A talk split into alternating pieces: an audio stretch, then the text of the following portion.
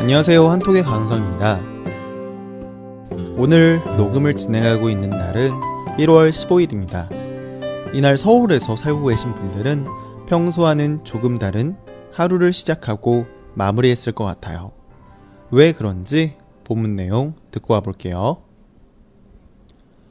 미세먼지가 많은 날, 서울에서는 출퇴근 시간에 대중교통비가 무료이다. 미세먼지를 줄이려는 방편으로 차량 대신 대중교통을 이용하게끔 하는 정책이다. 버스와 지하철 등 대중교통이 무료로 운영된다. 하지만 교통카드를 이용할 때에만 무료 혜택을 받을 수 있으며 경기도에서 서울로 출퇴근하는 경우나 일부 지하철 노선의 경우에는 교통요금을 일부 내야 한다. 네. 혹시 작년 서울시 광화문 광장에서 토론회를 개최했었던 것을 기억하시나요? 바로 미세먼지를 해결하기 위해 다양한 방법을 이야기했었던 토론회였었어요. 서울에 사는 사람들이 미세먼지가 많아서 힘들었는데 그에 따른 대책을 마련하기 위해 서울에 사는 시민 3,000명이 참가해서 다양한 문제 해결 방법을 이야기했었던 토론회였어요.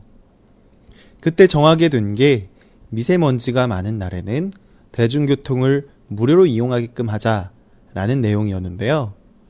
서울시에서는 이것을 적극 검토하여 작년 7월부터 미세먼지가 많은 날에는 대중교통을 무료로 이용하게끔 하겠다라고 발표하기도 했었어요.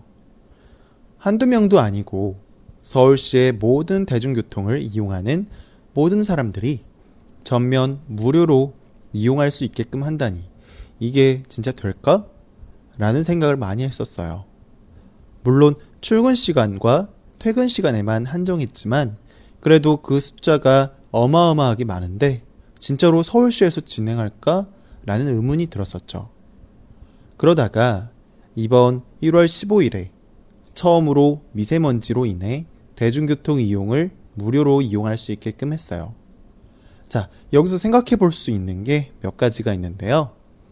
일단 작년 7월부터 지금까지 미세먼지가 심한 적이 없었나? 라는 생각부터 할 수 있을 것 같아요. 사실은 아니에요. 지금까지 미세먼지가 심했던 적은 많이 있었어요. 하지만 그동안 서울시에서는 뭐 다양한 이유 때문에 이 정책을 시행하지 못했었는데요. 일단 가장 큰 이유는 경기도의 반대 때문이었어요.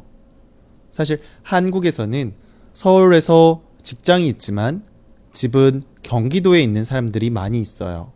그래서 서울과 경기도 사이를 출퇴근을 하는 사람들이 정말 많아요.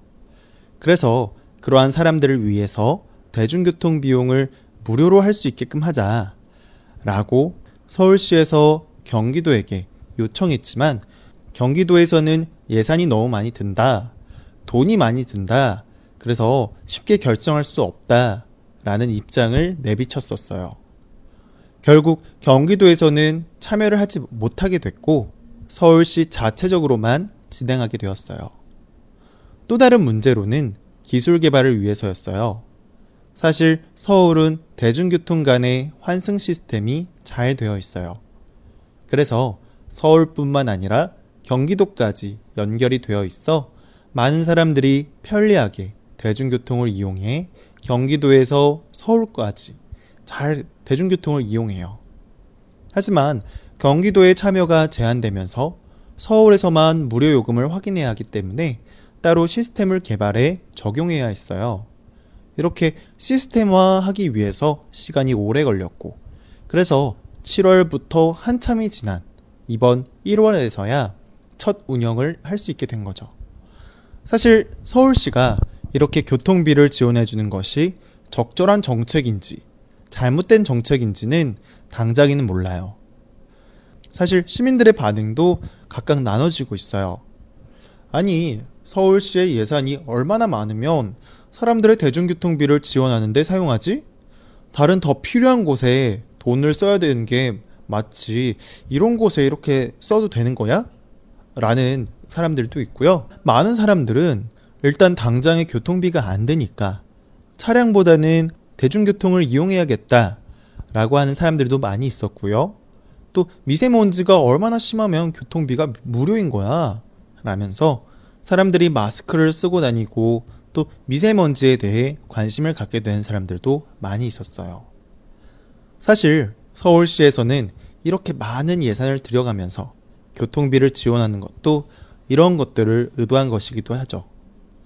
자동차에서 나오는 미세먼지도 워낙 많다 보니 자동차 이용하는 사람들을 줄여 대중교통을 이용하게끔 하고 사람들이 미세먼지에 대해서 더 조심히 생각하도록 하자라는 거였죠.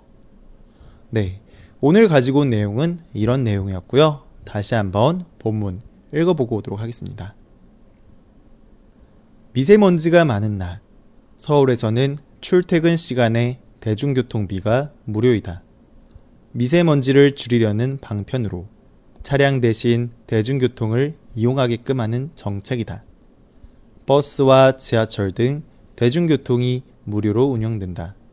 하지만 교통카드를 이용할 때에만 무료 혜택을 받을 수 있으며 경기도에서 서울로 출퇴근하는 경우나 일부 지하철 노선의 경우에는 교통요금을 일부 내야 한다. 네. 이전에도 이야기했었지만 사실 자동차 사용량을 줄인다고 해서 당장 미세먼지가 나아지고 하는 것은 아니에요. 하지만 많은 사람들이 모여서 문제를 해결하기 위해 현실적인 대책에 대해 토론을 했었고 그것의 결과를 서울시가 존중하고 실제로 정책으로 옮겼다는 것이 바람직해 보이는 것 같습니다. 사실 미세먼지가 심한 날에는 대중교통만 무료로 진행하는 게 아니라 차량 2부제를 통해 어, 차량 뒷번호가 짝수인 사람들은 자동차 운행을 하지 않고 뭐 홀수인 사람만 이번에 운영을 가능하다면 다음번에는 반대로 짝수인 사람이 자동차를 운행할 수 있고 홀수인 사람은 운영을 못하는 식으로 이런 정책을 진행을 하는데 공공기관에 다니는 사람들은 이것을 필수적으로 해야 된다고 하더라고요. 네, 오늘 내용도 잘 들으셨나요? 오늘 조금 어려운 단어들이 있었던 것 같은데 잘 이해가 되는지 모르겠네요. 네, 오늘은 여기까지 하도록 할게요. 저는 또 다음 시간에 찾아뵙도록 하겠습니다.